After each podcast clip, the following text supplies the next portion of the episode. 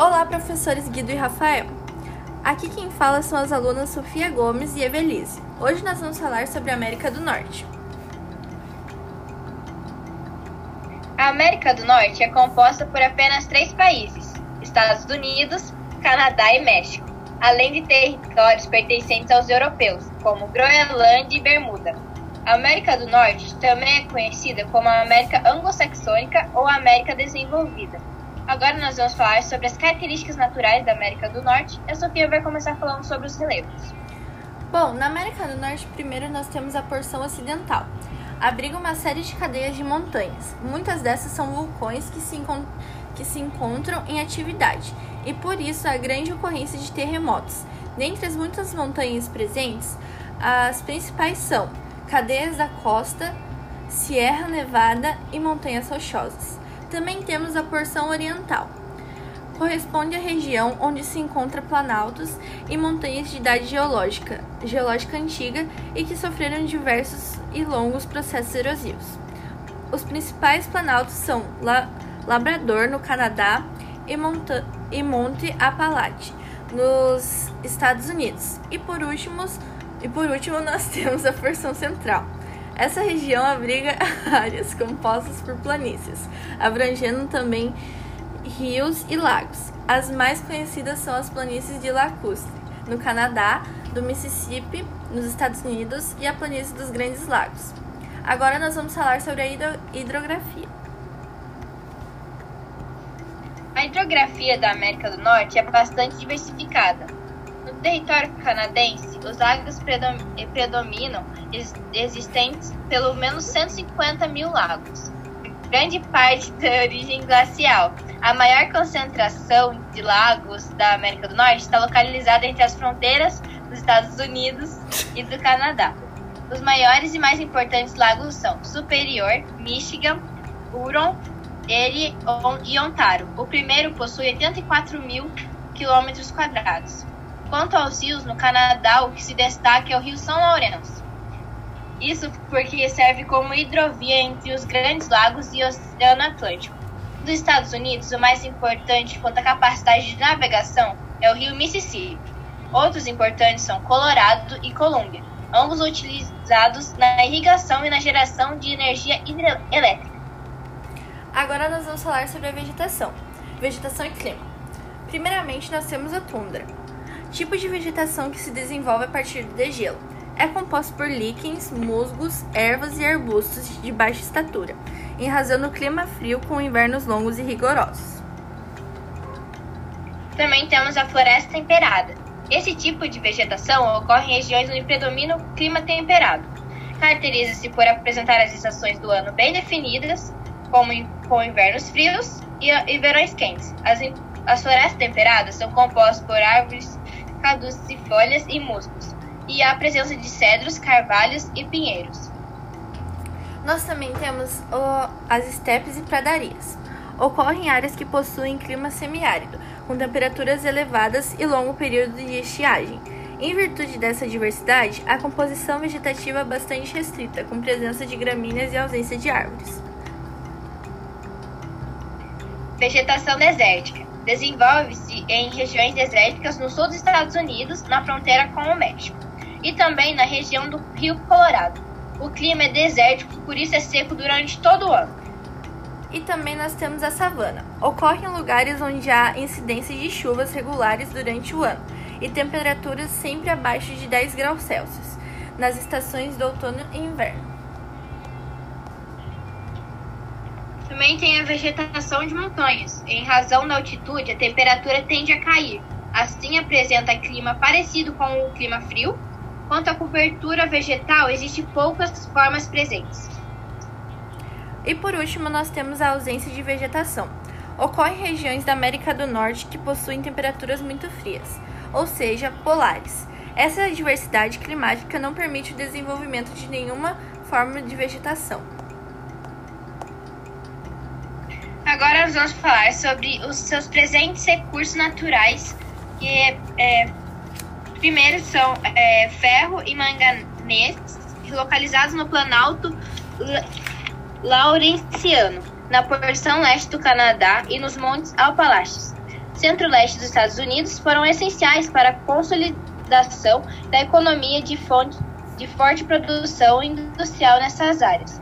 No caso do Canadá, jazidas de outros recursos minerais como gás natural, petróleo, ouro, carvão, cobre, minério de ferro, níquel, urano e zinco são abundantes e incrementam a produção industrial.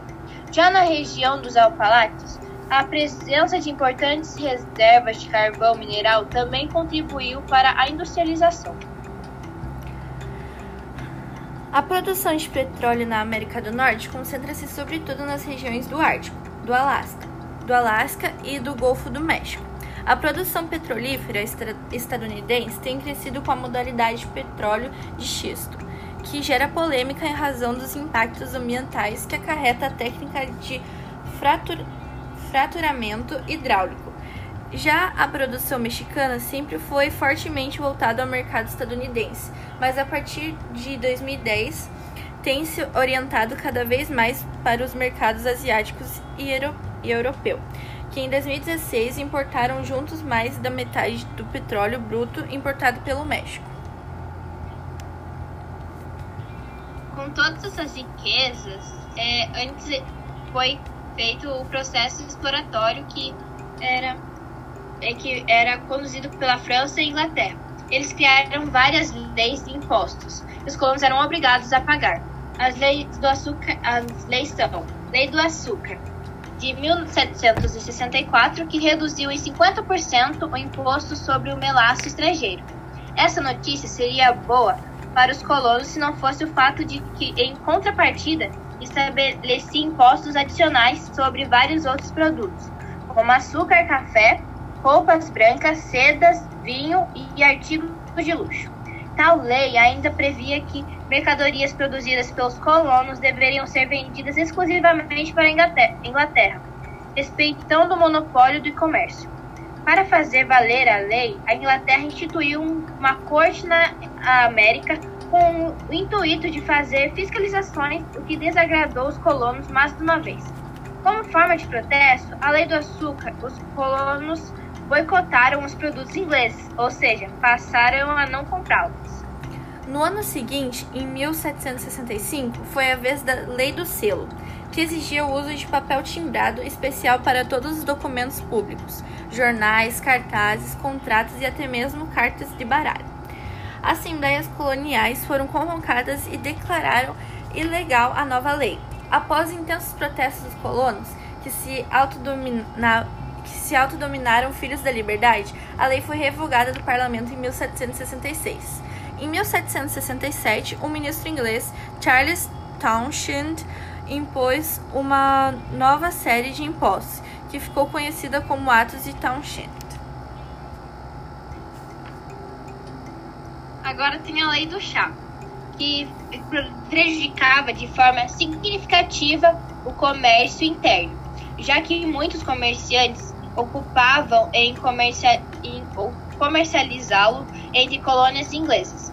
Para demonstrar desprezo por essa medida, além de boicotar o chá trazido da, da América pela Companhia de Comércio das Índias Orientais, manifestantes do grupo Filhos da Liberdade organizaram em 16 de dezembro de 1773 uma invasão aos navios dessa companhia que estavam atracados no porto de Boston. Ali, fantasiados de indígenas, os manifestantes despejaram todo o carregamento de chá inglês no mar.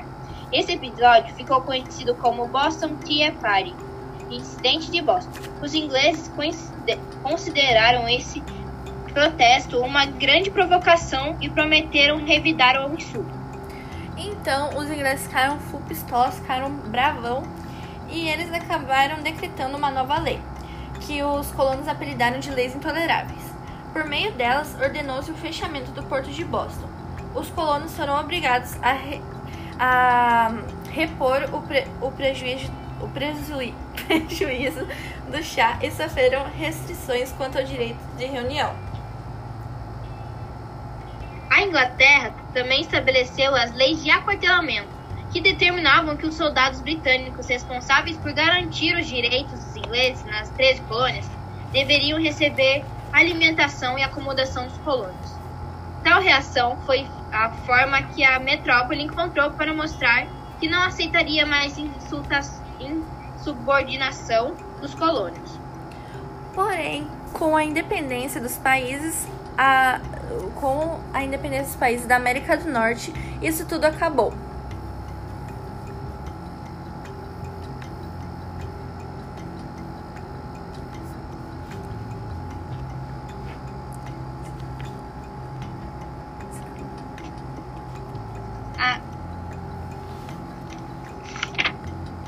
É, em 1774, foi organizado o primeiro Congresso Continental na Filadélfia. Reunindo 12 das 13 colônias, apenas a Geórgia não mandou representantes. Nessa ocasião, foi direcionada ao rei inglês uma petição contra as medidas inglesas. Contudo, o documento declarava, por fim, a, leal, a lealdade dos participantes ao rei. Tratava-se de um claro indício de que a separação não era ainda o, seu objetivo. A Inglaterra rejeitou a proposta do documento e os colonos então, então organizaram grupos armados chamados Minutemen que se prepararam para lutar. Realizado em 1775 também, também na Filadélfia, o segundo Congresso Continental contou com a participação das 13 colônias. Os integrantes chegaram à conclusão de que a separação era a única via possível, a decisão foi tomada em 4 de julho de 1776, quando foi divulgada a Declaração da Independência dos Estados Unidos. Independência declarada não era uma independência garantida. Havia um, um grande número de soldados ingleses entre os colônios e a Inglaterra não estava disposta a perder suas colônias facilmente. A guerra pela independência se estendeu até meados da década de 1780. As tropas coloniais foram lideradas por George Washington. Essa luta foi bastante difícil, levando-se em consideração a força da Marinha Britânica e a experiência dos ingleses em combate. Os colonos contaram também com a ajuda de espanhóis e franceses, os dois reinos europeus, inimigos da Inglaterra, e auxiliaram os colonos com soldados e armas e mudaram os, seus, os rumos dos conflitos selando a vitória dos colonos em outubro de 1781. Em 1783 foi assinado o Tratado de Paris, que, que finalizou as relações coloniais entre os territórios estadunidenses e a Inglaterra. Esta reconhe, reconheceu a independência dos Estados Unidos da América. Agora, Agora sobre a independência Após isso, teve a independência do a independência do México. A Guerra da Independência do México tem sido o um conflito entre os colonos mexicanos e as autoridades, representando da, representantes da coroa espanhola. O conflito se estendeu por 10 anos, resultando na emancipação da, da Nova Espanha e a formação do primeiro Império Mexicano. A Guerra de Independência do México durou do dia 16 de setembro de 1810 até dia 27 de setembro de 1821. Agora sobre a independência do Canadá. Em 1 de julho de 1867, as províncias do Canadá, Nova Brunswick e Nova Escócia tornaram-se uma federação, tornando-se em parte politicamente independentes do Reino Unido. Porém, os britânicos ainda teriam controle sobre o Ministério das Relações Exteriores do Canadá por mais 64 anos. Então foi isso, pessoal. Muito obrigado pela atenção. Espero que tenham gostado e aprendido mais um pouco. e até a próxima, pessoal. Tchau.